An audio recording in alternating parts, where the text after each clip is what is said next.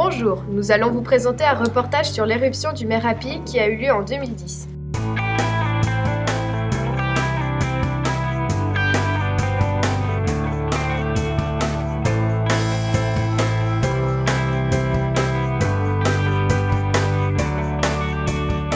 Le volcan Merapi a fait éruption sur l'île de Java située en Indonésie dans une zone très peuplée.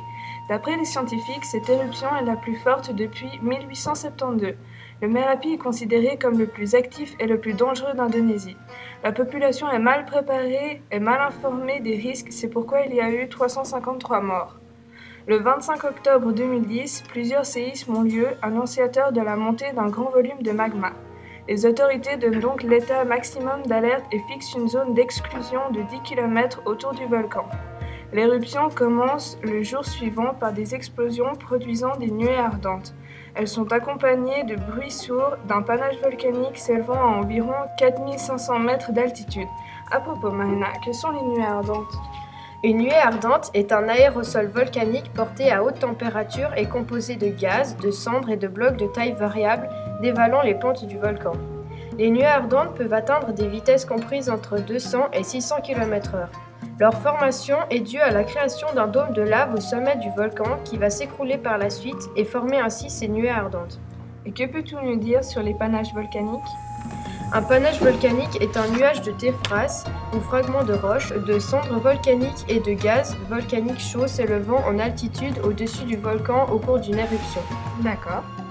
Le 30 octobre, le Merapi produit l'éruption la plus violente depuis le début de son réveil. Le panache fait de cendres et de fumée s'élève jusqu'à 3,5 km au-dessus du cratère. Selon les volcanologues, il faudrait étendre la zone d'évacuation à un rayon de 20 km. Par la suite, 38 coulées de lave et 140 éboulements ont été dénombrés de minuit à midi le 3 novembre. Ces phénomènes ont tué 38 personnes. Et enfin, le 5 novembre, l'éruption la plus puissante éclate. Elle se déclenche peu après minuit et tue près de 200 personnes. C'est la pire éruption depuis plus d'un siècle. Le bruit de l'éruption est entendu jusqu'à 30 km du cratère. Les plantations, le bétail et les forêts sont entièrement dévastés. Les risques pour la santé des personnes est de plus en plus élevé, notamment celui lié aux émanations de gaz toxiques. En plus, le risque de lahar augmente aussi avec l'accumulation des matériaux volcaniques. Puis le volcan se calme en quelques jours et l'activité redevient stable. Peux-tu nous expliquer un peu plus en détail ces phénomènes, Marina? Bien sûr, les émanations de gaz se produisent aussi bien au cours d'une éruption explosive qu'au cours d'une éruption effusive. Elles peuvent également être plus ou moins continues entre les phases éruptives. Les gaz sont émis au niveau du cratère et sous forme de fumerolles sur les flancs.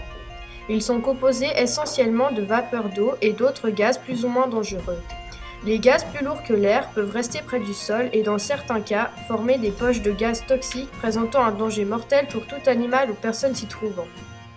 Les lares sont des coulées de boue formées principalement d'eau, de cendres volcaniques et de téphras. Leur formation est due à d'importantes pluies qui s'abattent sur des dépôts volcaniques. Cela forme d'importants torrents de boue qui dévalent les pentes du volcan. La prévision de l'éruption était exacte. En revanche, son intensité ne l'était pas. Elle a été beaucoup plus grande que ce qui était prévu. Au total, il y eut 353 morts, plus de 150 blessés et environ 320 000 personnes ont été évacuées. Le nombre élevé de morts est non seulement dû à la violence de l'explosion, mais aussi au fait que beaucoup d'habitants sont restés dans leur maison pour s'occuper de leur bétail ou plantations. Les autorités évaluent le coût des dégâts à 500 millions d'euros. L'éruption était globalement hors norme si on se réfère à l'activité des dernières décennies. Merci d'avoir suivi notre reportage et à la prochaine.